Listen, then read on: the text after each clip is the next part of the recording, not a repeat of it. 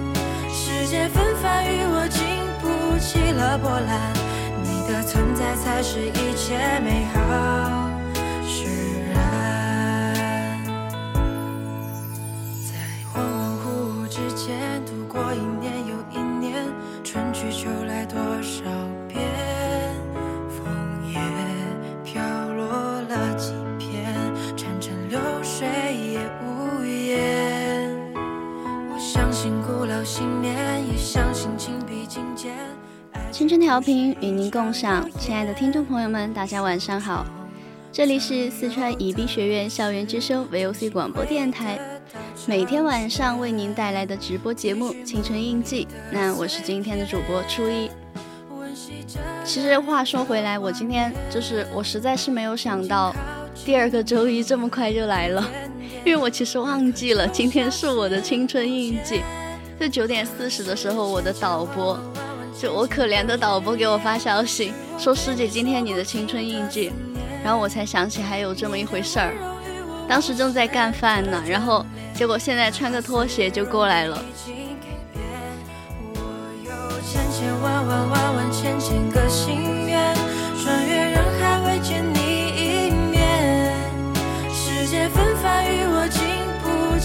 波澜，你的存在才是一切美好。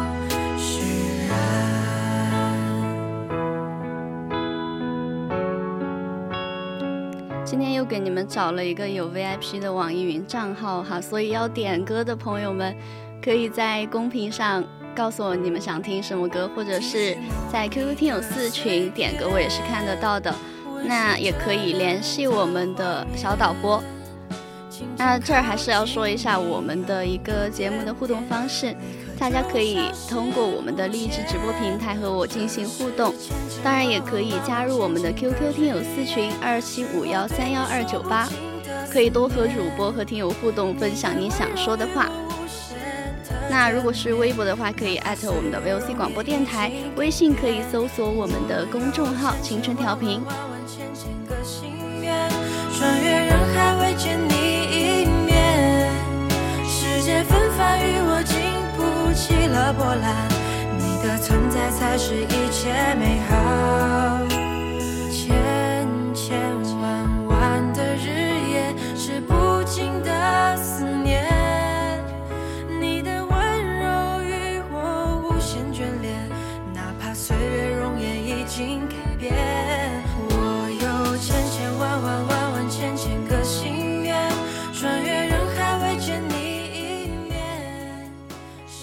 在开始我们今天的一个节目之前呢，就还是要说一下我今天为什么就是差点忘记做节目了。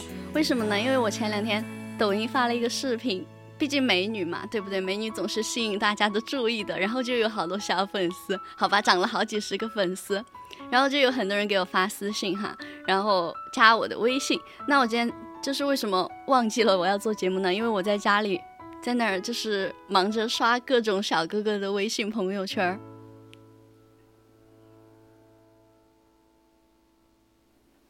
但是我发现哈，好像不知道为什么现在的年轻人感觉都不太爱发朋友圈了。就比如我自己，我以前就是那种，就一发一天要发三四条的嘛，然后现在也不怎么发朋友圈了。那天我朋友还问我说。哎，小青，你最近怎么都没有发朋友圈啊？天天刷你的朋友圈像刷段子一样，你最近居然不讲段子？其实我就想说，可能是因为我年纪大了吧。喜欢吃的菜系和饮料，习惯的动作，连带着微笑，在最远的星空闪耀。还记得爱你时的每个心跳，还保留着每一张合照。可能是矫情，庸人被自扰，这么多年哪舍得删掉？过天堂般的美好。所以由此就要开启我们今天的一个话题哈，为什么现在大家都不爱发朋友圈了？其实前段时间的时候，微信就是有曝光出来一组大数据嘛，就是显示说每天可能有差不多十个亿的人都会打开微信。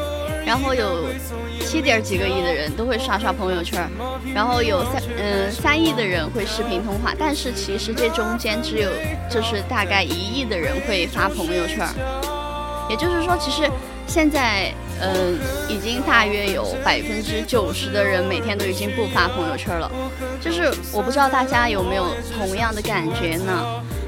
就是微信加的人好像越来越多了哈，就是微信好友可能有的人一两千个，认识的圈子好像也越来越多了，但是发朋友圈的欲望却是逐渐的有在消减。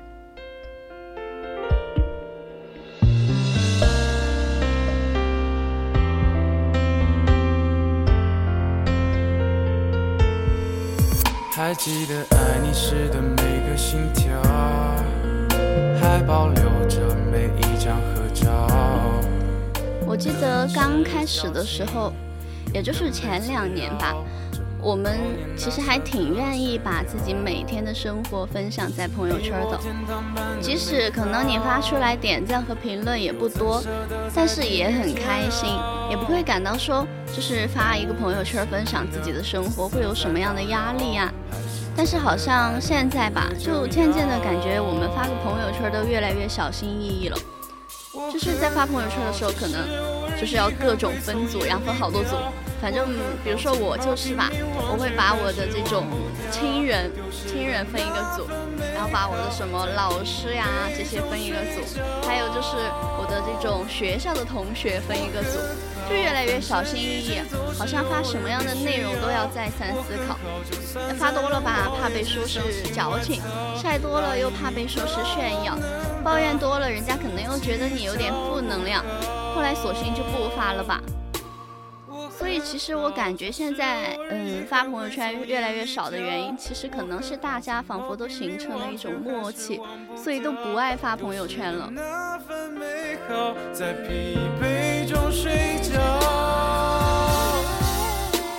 我很好，反正一直都是偶尔被需要。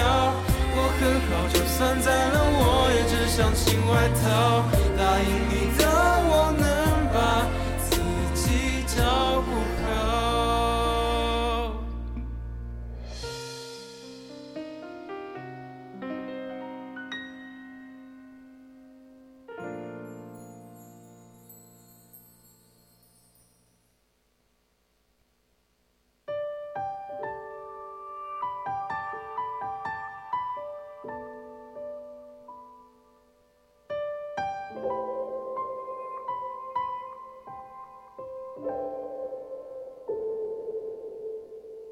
遗憾或难过错过或失落反正大概就是这些坏的情绪吧。差不多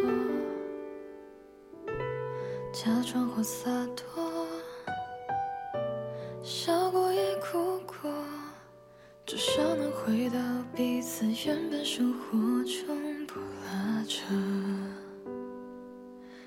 继续猜测，直接就开口吗？就知如何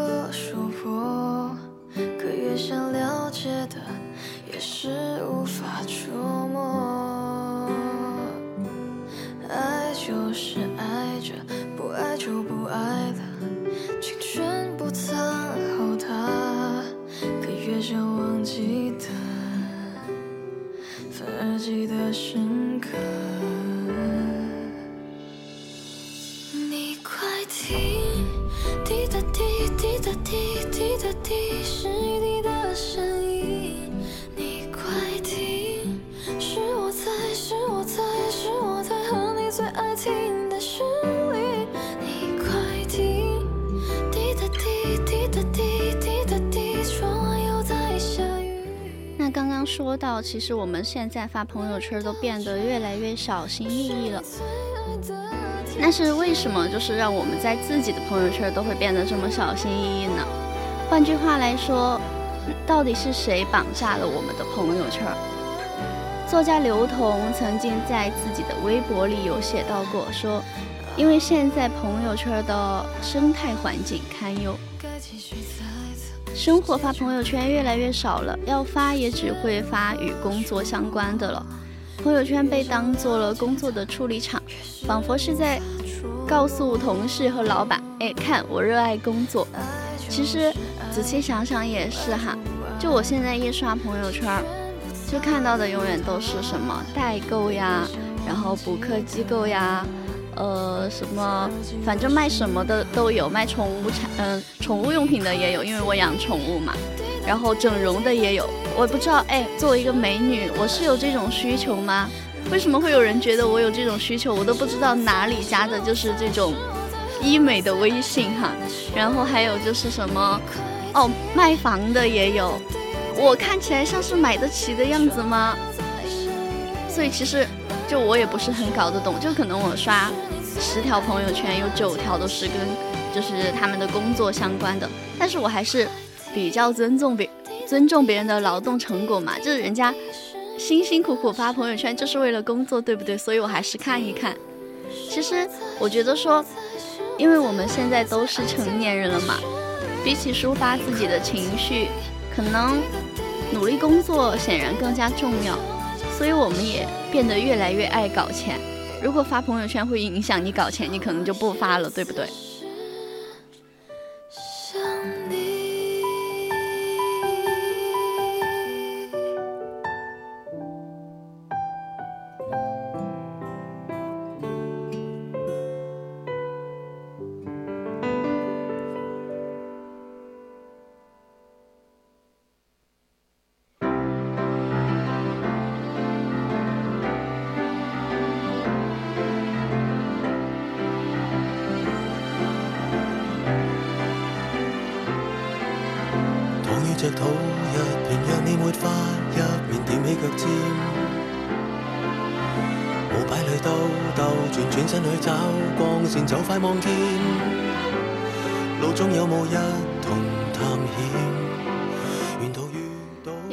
朋友之前在一家企业上班，他的姐姐那天结婚嘛，然后他就忍不住发了一条这种祝福的朋友圈，因为是在上班时间嘛，他就只好屏蔽这种他的领导和同事。然后可能就是因为平时没有分组嘛，然后屏蔽的时候选人都选了一二十分钟，嗯，终于感觉差不多了吧，然后就非常安心的朋把朋友圈发出去了，然后继续工作。结果没想到下午的时候就收到了人事的消息，问他工作是不是不饱和，然后他就来跟我吐槽说，没想到屏蔽了这么多人还是有漏网之鱼，以后还是不发了，差点工作都没了。所以其实我觉得怎么说呢？今年很流行的一个词叫做“打工人”嘛，其实感觉也是当代年轻人对于生活无奈的一种自嘲。所以其实大家的朋友圈里面现在应该都是出现了很多什么加班打卡图呀、深夜 PPT 图呀。就此刻的朋友圈，感觉更像是一种展示自己工作状态的一个工具。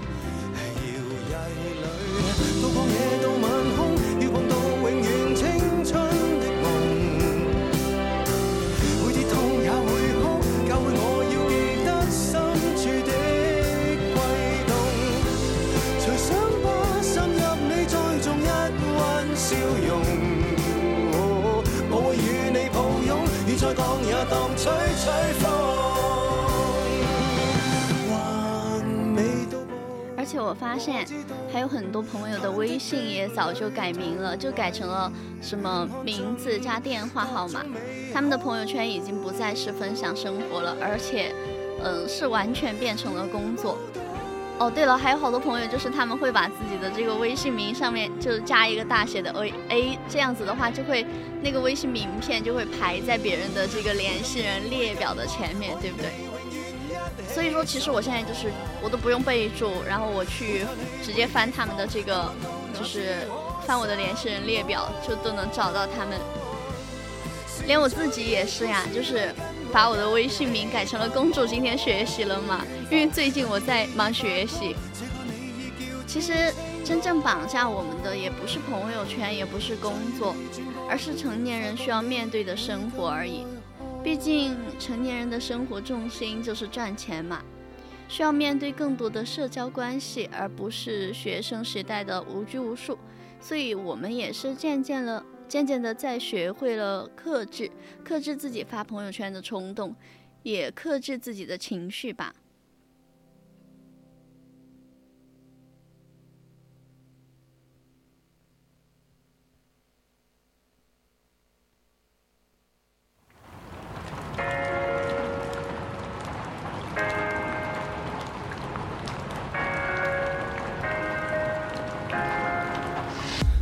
只是经过。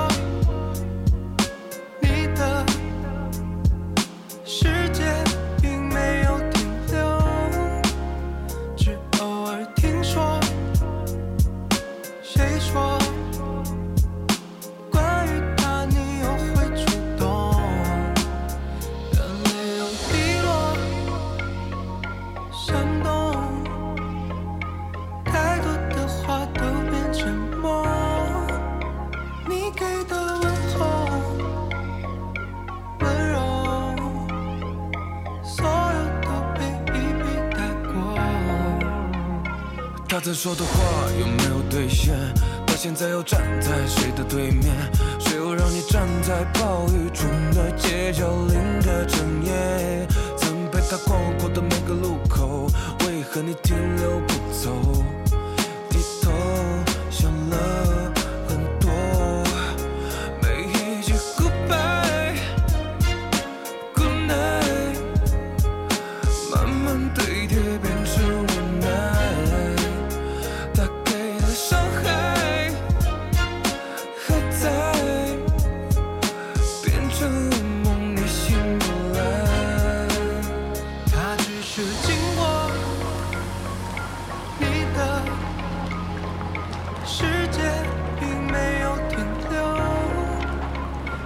偶尔听说，谁说关于他你又会主动？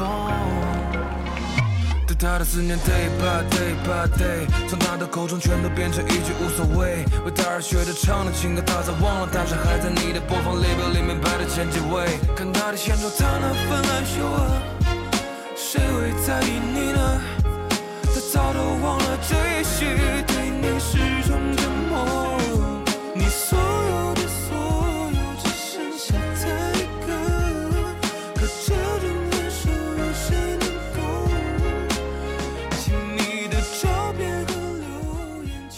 人变得成熟的一个标志，就是懂得克制。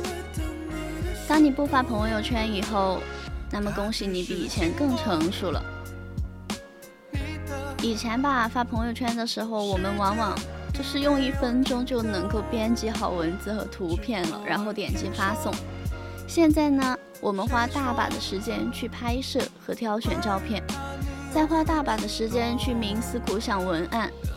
发朋友圈仿佛是在制造一个产品，发之前可能还要给闺蜜试用一下。哎，你觉得这个可以吗？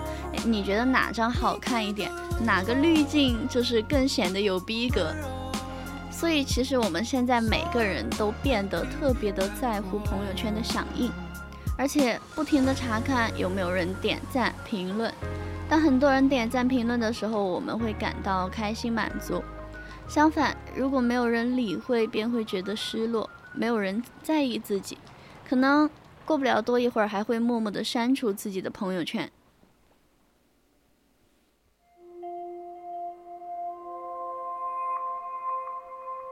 城市黎明的灯火，总有光环在陨落，模仿着一个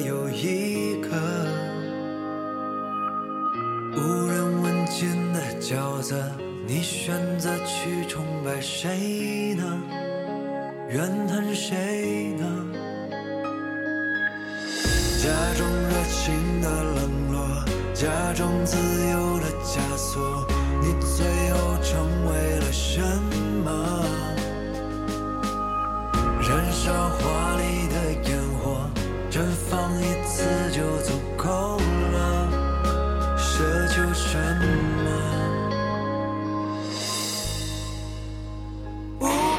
baby，，我是谁？忘了谁也无所谓，谁不是？拼了命走到生命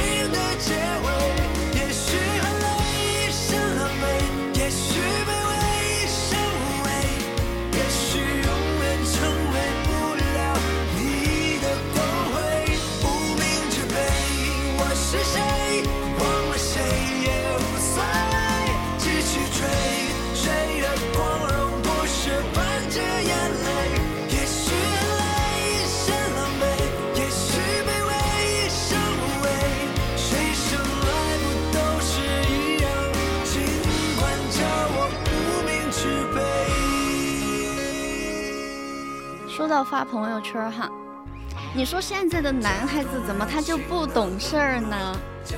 有腹肌的朋友圈发发腹肌不好吗？长得帅的朋友圈发发自拍不好吗？为什么不发呢？就是让我这种一天到晚不出门社交的寡王，连最后一个可以欣赏他们的途径都没有了。而且最离谱的是，上次我在成都，然后待了好几天嘛，在我朋友家躺尸了好几天。然后我就有一天发了个朋友圈，我说好想出门啊！我发了一个小时，都没有人来约我出门。这些男孩子，你说怎么就那么不懂事儿呢？就平时嘛，不想出门的时候叫喝酒，叫的贪得心。然后我想想出门的时候，没有人甩我，他们是都不刷朋友圈吗？还是我的朋友圈被那些什么广告淹没了？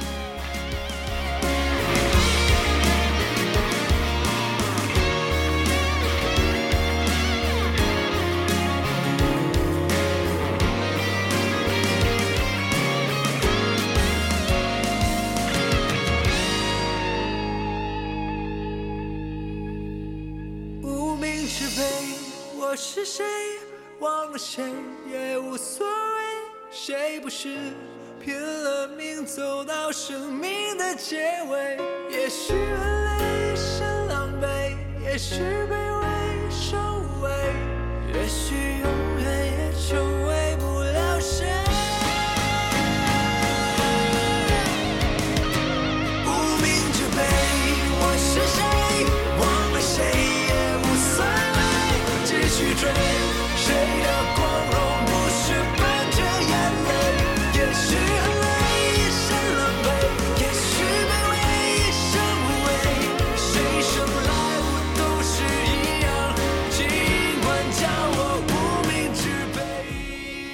前几天我就刚好看了一个 TED 的演讲，就讲说社交媒体是如何影响你的。演讲人就说到了这种现象，他提出了一个概念，叫做社交货币。那什么是社交货币呢？简单来说，就是你在社交媒体得到的每一个反馈，比如说我们朋友圈的点赞、评论、转发，这些都是社交货币。那朋友圈其实也算是我们每个人生活的一个精彩集锦吧。我们都在朋友圈各自展示着自己的光彩、胜利，或者是说喜这悦的时刻。一零零 VOC 广播电台。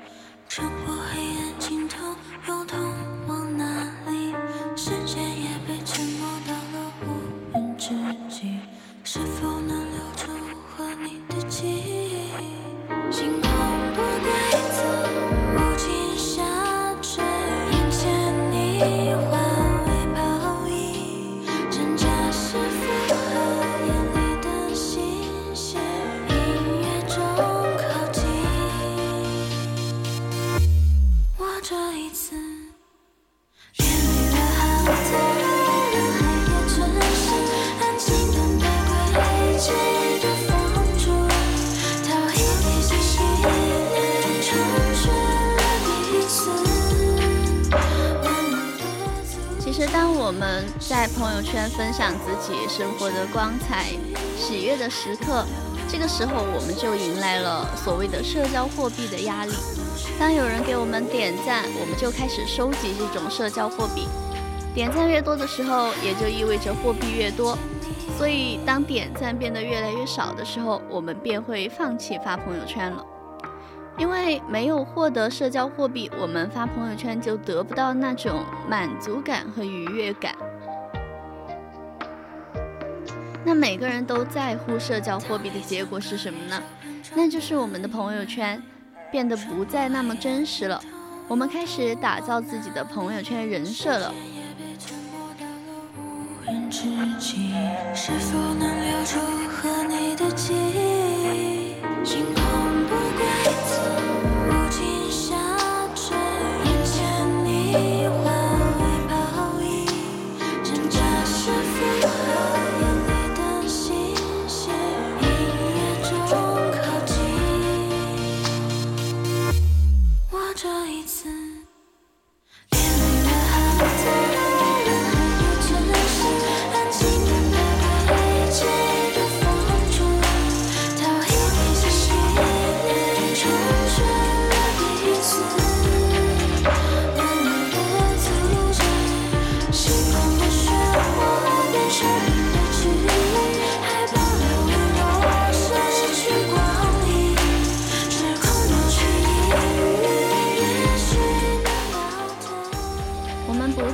变吐槽了，因为我们不想自己的人设是一个爱抱怨的负能量的人。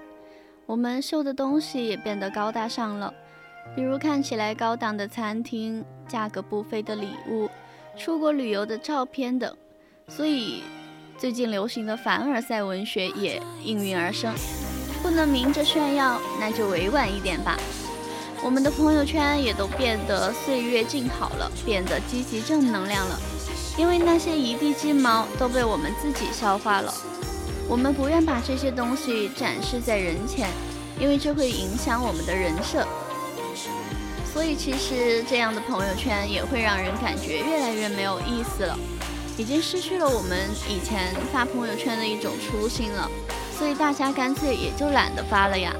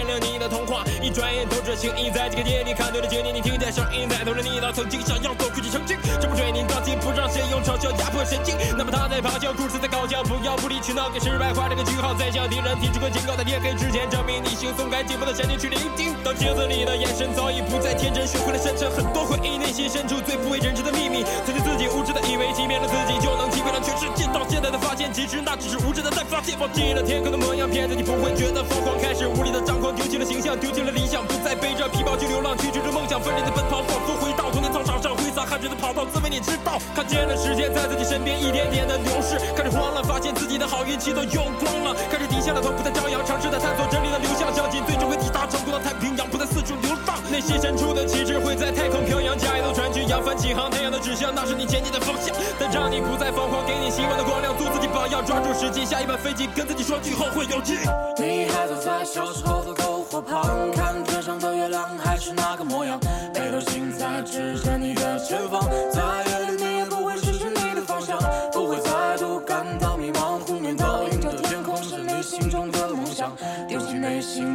心不安的彷徨，不会在任何寂静夜里孤单幻想流浪。Driving time for the fight of life. This sharp city that could die. Open your eyes to the last of light and prepare right for the last of the fight. Gobble it over the last of the damage. Risk your head, homie, that request. So many people gonna mention my name. Heading toward the two man dream. We homies like a demon. Spade the rushing and the grab a grease and blessing to the top. And boss nobody knows I'm told. You try to breathe the change. 其实我在知乎上也看到了这个话题，为什么越来越多人消失在朋友圈了？最高赞的问答里面有这么一句话：想发的朋友圈已经以私信的形式发给在乎的人了。我们在朋友圈分享的情绪，其实也只有在乎自己的人会来看，所以干脆就私发给他们了。至于其他人，也没有必要让他们知道自己的生活。就算知道了，又能怎么样呢？可能也只是成为大家茶余饭后的谈资罢了。你晒个东西，别人可能觉得你是在炫耀；你吐槽一下，他们也可能对号入座。你真正难过的时候，他们又视而不见了。鲁迅先生有一句经典名言：“因为人类的悲欢并不相通，我只觉得他们吵闹。”朋友圈人是很多，但真正在乎我们的人、懂我们的人其实不多，所以我们慢慢的把自己在朋友圈暴露的情绪藏了起来，只给那些在乎自己的人可见。我们把想发的朋友圈、想分享的照片、想说的话，都私发给那个在乎你的人了，也达到了我们想要分享的初心。所以，如果当你发现一个人从来不发朋友圈，也许并不是他过得不好，而是他已经不想向别人透露自己的生活了。毕竟，朋友圈并不是生活的全部。于是，慢慢的，我们变得越来越不爱发朋友圈了。即使发了，还要设置三天可见。最后，感谢还愿意给我们的朋友圈点赞的人。你看我多乖多聪明，多么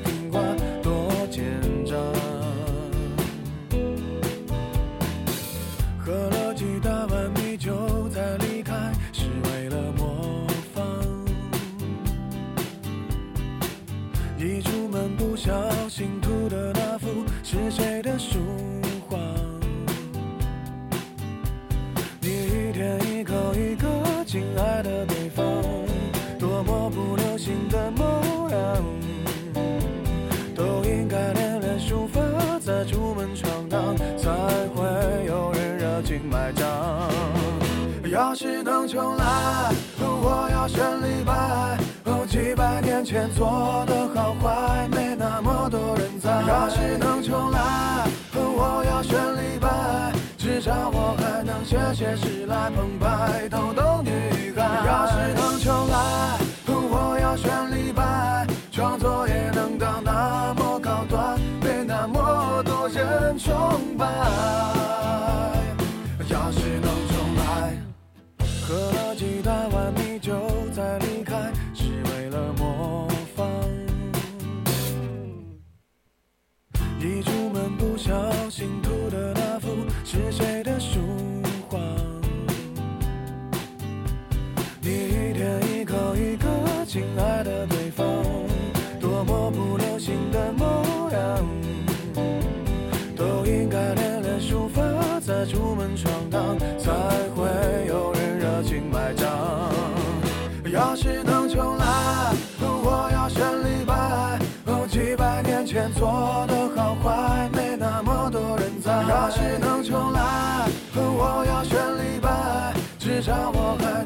能写诗来澎湃逗逗女孩。要是能重来，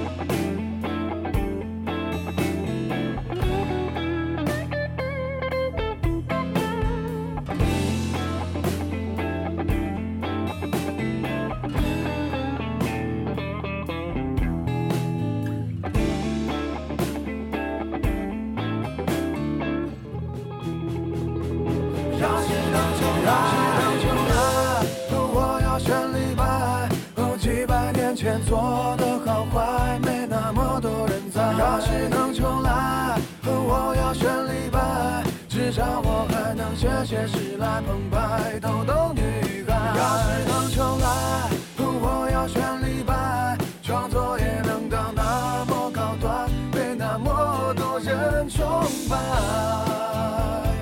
要是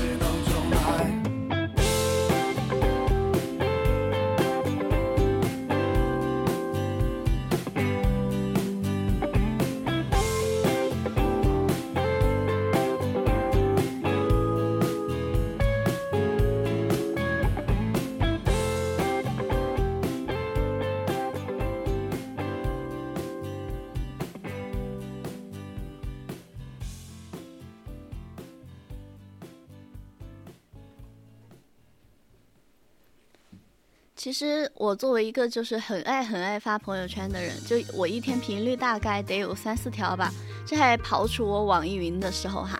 我要是网易云的时候，我就是凌晨十二点过后吧，我还得给他发个两三条，然后可能过两个小时就删。其实我都已经有好多天没有发朋友圈了。刚刚我一姐姐还说，你也还好，最近都好几天没有发了。其实哎，我刚刚就点开我的这个朋友圈，发现上一条动态也是大概还是有好几天了嘛。然后再点开几个以前在朋友圈里面也是非常非常活跃的那种面孔，感觉情况也差不多，就是有的甚至我感觉已经好久好久没有看见过他们的踪迹了。也就是说，很多人在不知不觉之中就渐渐淡出了我们的朋友圈。越难抽身，谁欣赏我的笨？看我奋不顾身，在爱里跌撞出满身伤痕。我总是一个人，从午夜到清晨。我总是一个人，越孤单越认真。多希望自己可以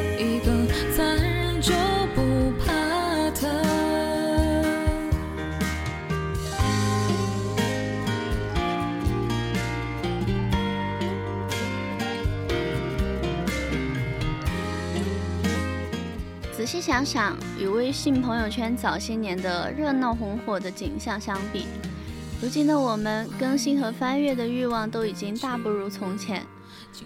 而那个标志着有了新动态的小红点，好像也不再出现的那样勤快。就是以前吧，我记得，呃，我要是发过一条朋友圈的话，然后有有那个新的小红点出现，就是我马上就会点开去看，然后每一条评论都会挨个回复。但是现在我都不乐意点进去看了，就偶尔发完了就算了。毕竟美女嘛，她们不点赞才不正常，好不好？以前的我们就是，如果看了一部剧或者出去看了个电影，也要发一条朋友圈谈谈感想；要是去哪家不错的餐厅，也是要发一条朋友圈评论一下味道怎么样啊。即使是可能偶然走在路上，看见一片好看的云，路边有一棵奇怪的树，都要发一条朋友圈表示感叹。现在的我们，点开一个最新动态停留在半大大半个月前，再点开另一个，朋友圈仅三天可见。更新勤快的，除了少数几个总是很活跃的老面孔，要不就是转发些公众号文章，或者是发一些微商广告。就不怕疼。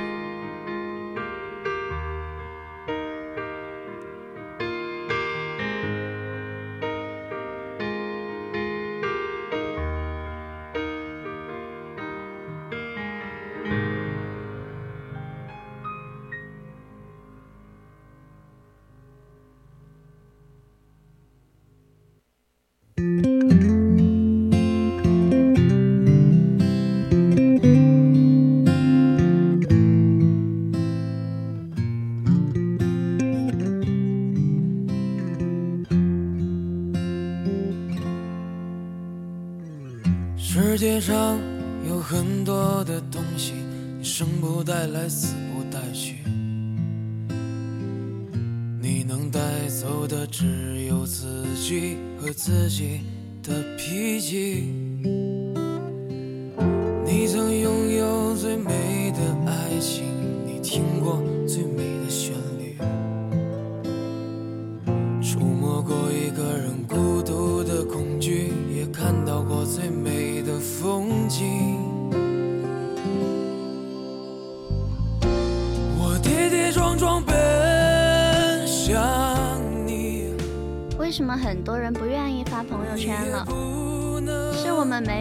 倾诉的冲动，还是我们已经没有了交流的欲望呢？有一句话形容的很贴切：不发吧憋屈，发了又矫情。对啊，其实我们仍然有渴望倾诉、希望被理解的愿望，但是我们却越来越不想发朋友圈了。古龙说：“人在江湖，身不由己。有人的地方就有江湖，朋友圈更是如此。大部分人的微信发展史都是这样的：一开始，微信加的都是朋友、同学嘛，可以肆无忌惮的想说什么就说什么。后来，微信又加了亲人，说话就要小心很多。有的负能量的东西吧，也不敢发出来，让父母担心。”然后有一些比较出格的这种，你们懂的，就是也怕，就是这种亲戚朋友看了胡思乱想嘛。再后来，微信又加上了同事和领导，更是要言谈谨慎，甚至偶尔还要身不由己的帮忙转发和点赞一些，就工作任务嘛。啊，其实说起这个，我就想起哈，就不是有个段子嘛。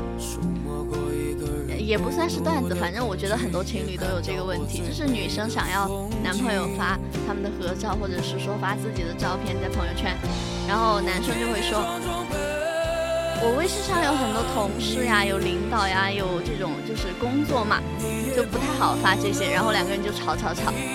其实我发现那会儿前几年小的时候年纪比较小嘛，不太能理解，现在好像慢慢能理解了。朋友圈已经渐渐从一个抒发情绪的后花园，变成了你来我往的社交江湖。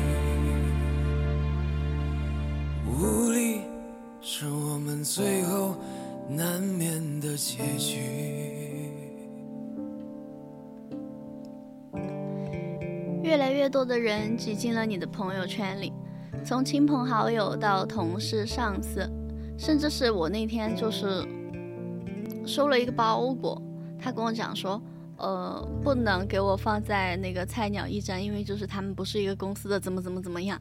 然后我说，那你能不能帮我放那儿嘛？他说可以啊，但是要一块钱代收费，然后让我加他微信转给他。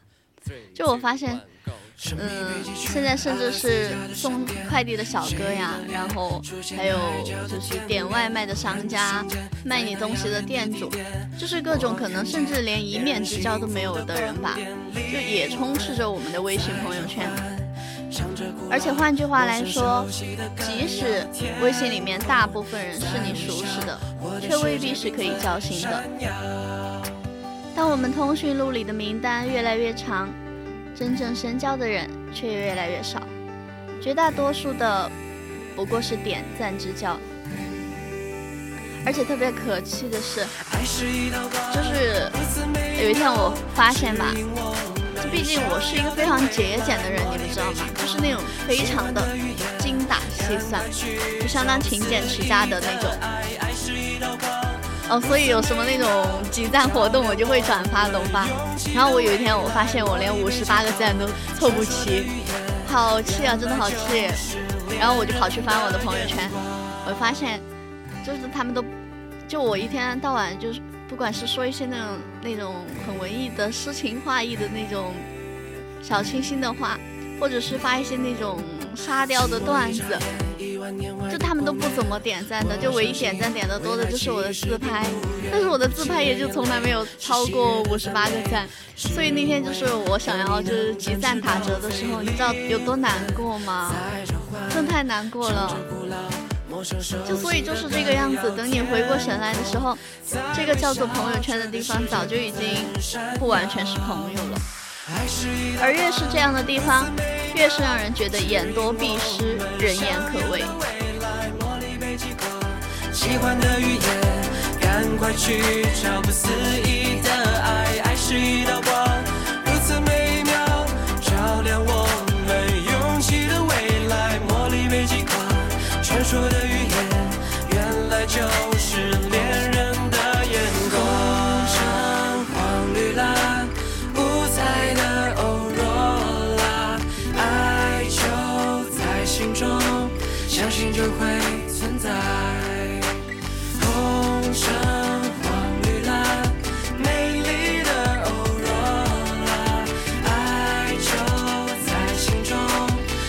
就是永远。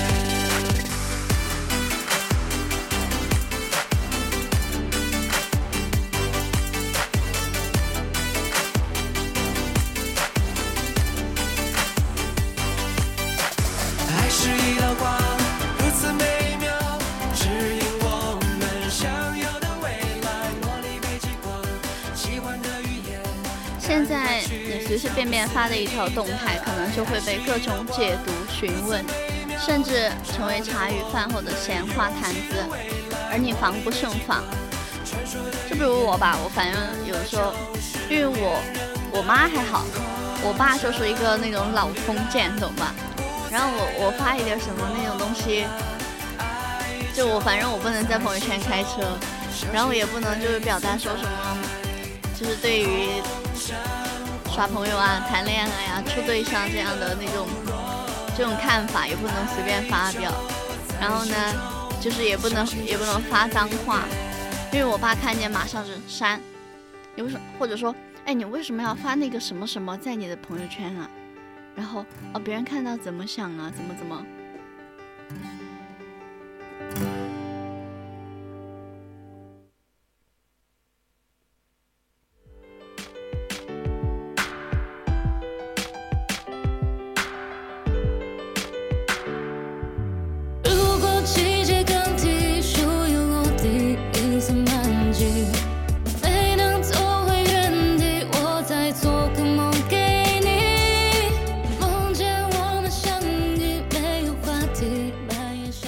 在我的朋友圈能出现在所有人的面前的是什么东西呢？就是那种很正经的、很正经的、很可爱的自拍，还有那种什么，嗯，就特别符合社会主义价价值观的东西，或者就是那种拍一张图，然后配个文案，哎，我在认真学习这样子，这种就是大家可以都可以看的。然后有好多东西我都要分组的，所以其实可能我刚刚说的，嗯，很多人会觉得说现在发朋友圈会被过度解读嘛，所以有的人可能就会说，那你可以设置朋友圈分组可见啊。但是你不会觉得说，当你想要发一条朋友圈的时候，当你斟字酌句，然后考虑完，不能太颓废，也不能太激进，也不能秀东西秀人，也不能乱转发，又不能太矫情，不能怎么怎么样，然后再去仔仔细细的选分组，分析完，哎，这个人看了可能会不高兴，然后那个人看了可能会觉得很 low，反正谁看了都不太好。就等你搞完这一堆之后，就会觉得好皮呀、刚开始想要分享的心情早就已经消失的无影无踪了，那还不如不发了。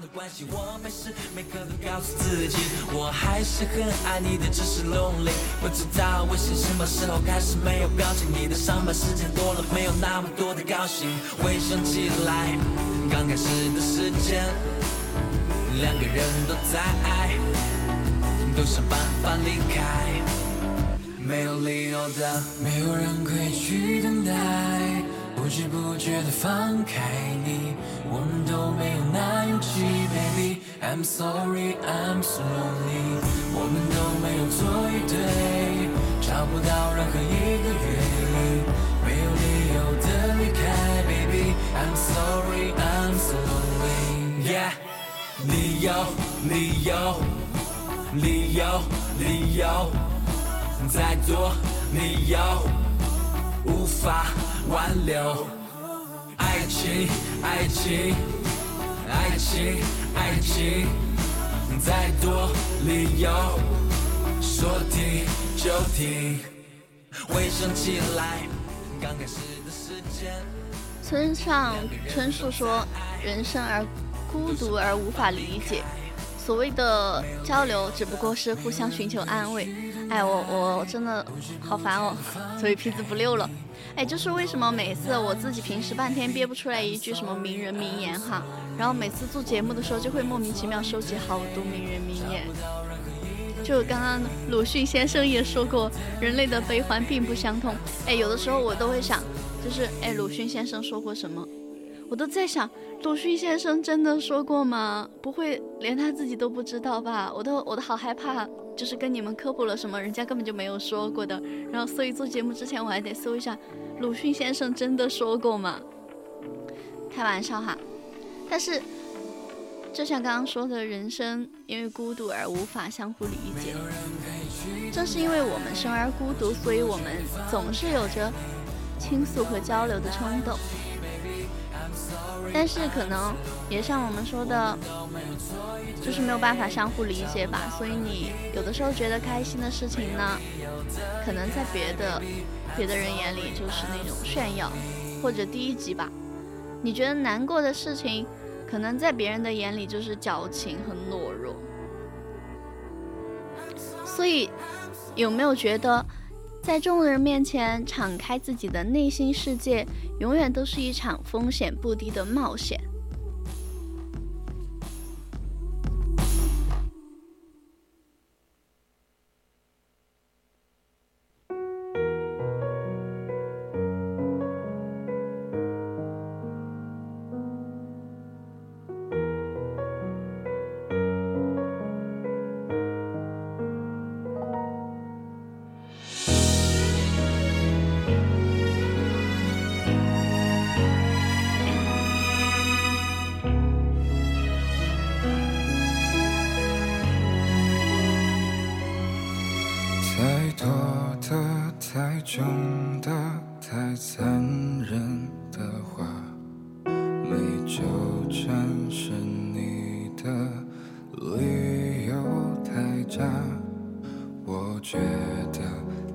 大可不必说的天花乱坠是天使是魔鬼都没有绝对没想的没说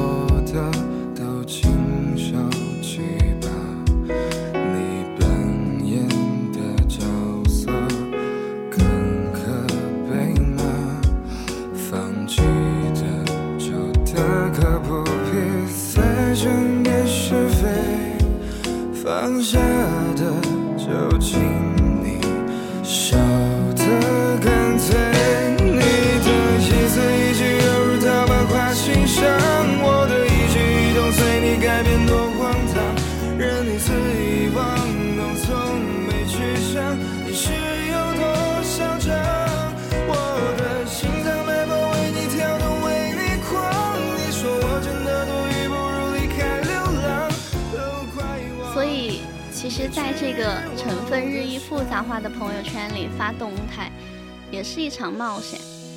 有的时候，只是忽然思绪泛滥，只是想打出一些简单的文字来表达一下此时此刻的心情。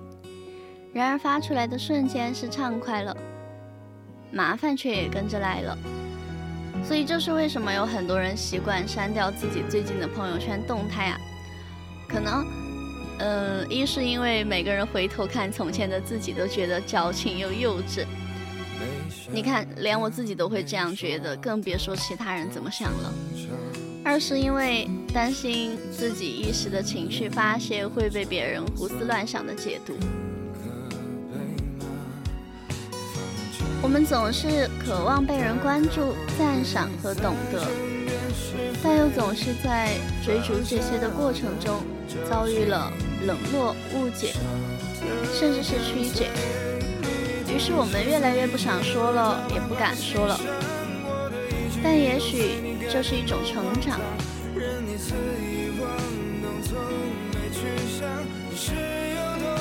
所谓成长，就是将注意力从晒幸福、晒经历，变成自我消化幸福和消化经历。这条路走下来，会慢慢将外在的表露冲动变为内在的前进动力。重要的不是你几天更新一次朋友圈，又有多少人给你点赞，重要的是你使自己变得充实而自主。反正熟悉亲密的人，自然知道你是什么情况；不熟悉的人，又不关心你是什么情况。生活就是如人饮水，冷暖自知。幸福不幸福，开心不开心，又不是给别人看的。珍惜自己和身边那几个交心的人最紧要。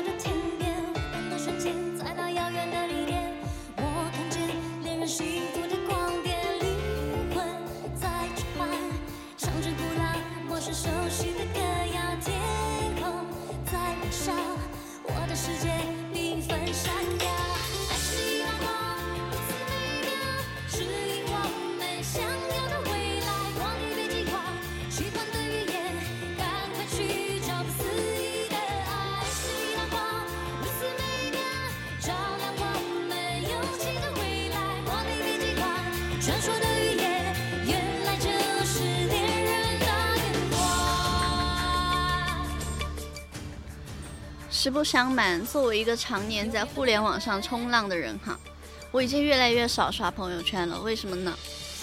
就我刚刚说了嘛，这些小哥哥真的我觉得太不懂事儿了。你自拍也不发，腹肌也不发，段子也不发，谁要看你发什么美食，发什么豪车呀？没有兴趣好不好？我又泡不到。就如果你留意过自己的动态，你可能会发现现在的互动率已经比过去大大降低了。就以前发一条美食啊、旅行啊、自拍，就评论点赞怎么也得有五十个吧。嗯，而如果你的好友是五百个的话，那你跟你的好友互动率可能是百分之十。而现在你再发一条同样的状态，可能你的评论点赞就只有十个，但是你会发现你的好友可能已经增加到了八百个人。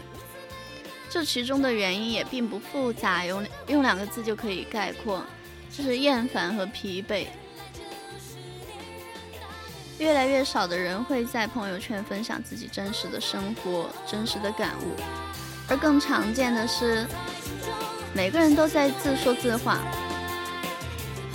可能刚刚一开始的时候，你还会为自己精心 P 了半小时的自拍无人点赞而苦恼，后来才发现。自己的人生其实并不需要太多的观众，回归真实生活才是最重要的事。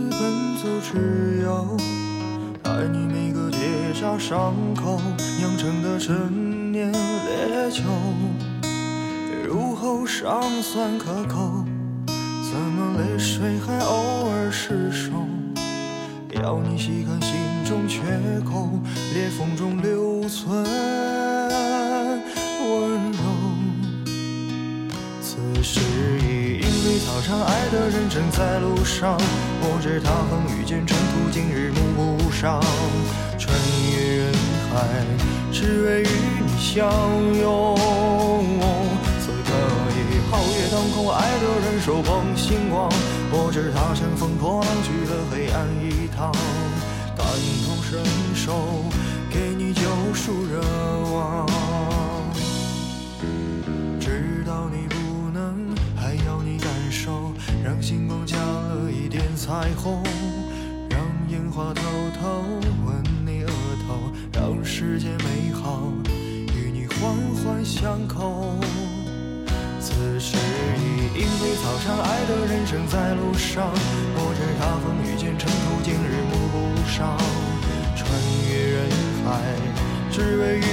相拥。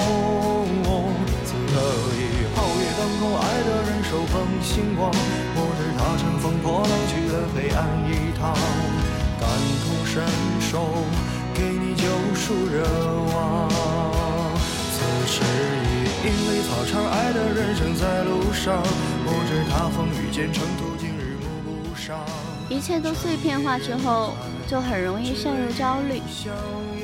我有朋友就三天两头在朋友圈分享一些令我一秒钟陷入恐慌的信息，什么一千九百人就能让房价翻十倍，还有什么再不结婚没有人给你养老，什么一点四亿中国男性已经患上那啥。更吓人的是，还会分享到那种姐妹群里，然后拍拍我说：“那个新闻你看了吗？我看你个大头鬼，这些东西跟我有啥关系？”一年三百六十五天，每天都有爆炸性的新闻碾过大众的头颅，就每个人都在迫不及待地抛出自己的评论啊，然后证明自己跟他有千丝万缕的关系。但是事实上，这些爆炸性的新闻除了给你平添过多的焦虑之外，并没有什么好处呀。当然，我们现在在这儿说这个，也不是要去研究什么，嗯，互联网报告嘛。我也没有那么大的格局，也并不认为这些冷冰冰的东西会对我的生活有什么影响或者是帮助。但是我知道，在这样一个信息爆炸的时代，可能大家都一样会有焦虑，会有失落，会有无助。总感觉别人的生活都是那么的光鲜亮丽，而自己却有一种深深的无力感。连至至理名言都说，当你迷茫，不知道该如何走出人生低谷的时候，你需要多走几步。可是问题就在于，没有人告诉我应该朝哪个方向走。同样的一条路，往北走就是牛逼，往南走可能就变成了傻逼。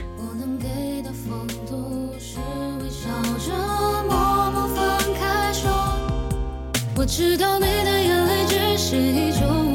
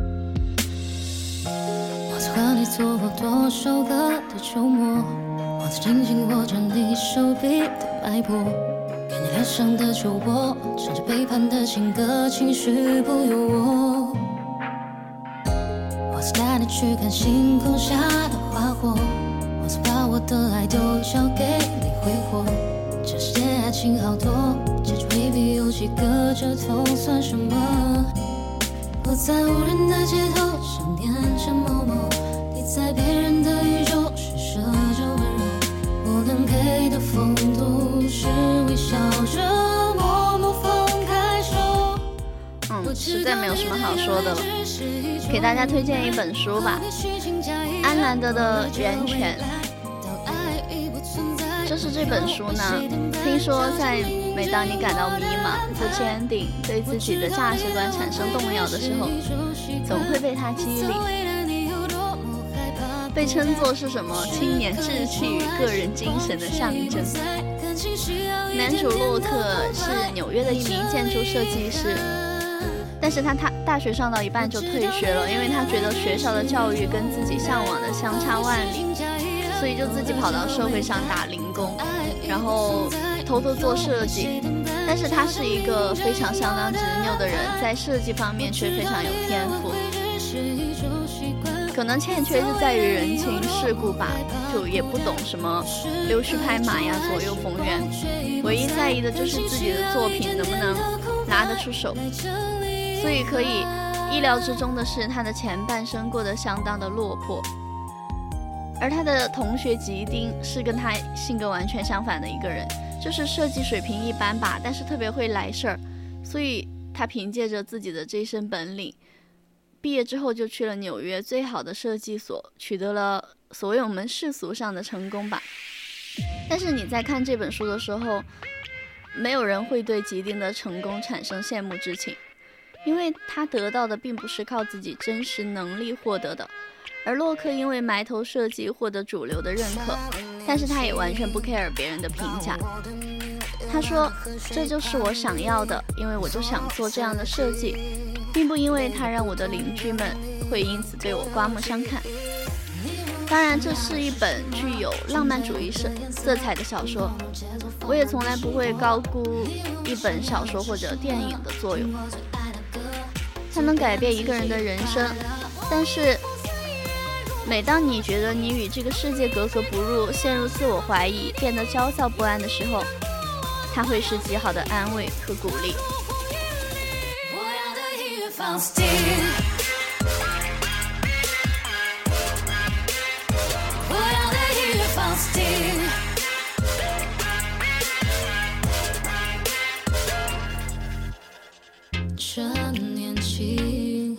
把握我我的命运懒得和谁攀比，做自己，每个不同的你都有记忆。聪明人权衡利弊，而我笨只能靠努力，还是浇灌的运气，用行动改变这命运。规则用来打破，思想不被淹没。信仰生根脉搏，让个性找回自己的梦。你问我想要的是什么，纯粹不得。的颜色，浓浓节奏放慢的生活。你问我想要的是什么？听我最爱的歌，走遍自己的快乐。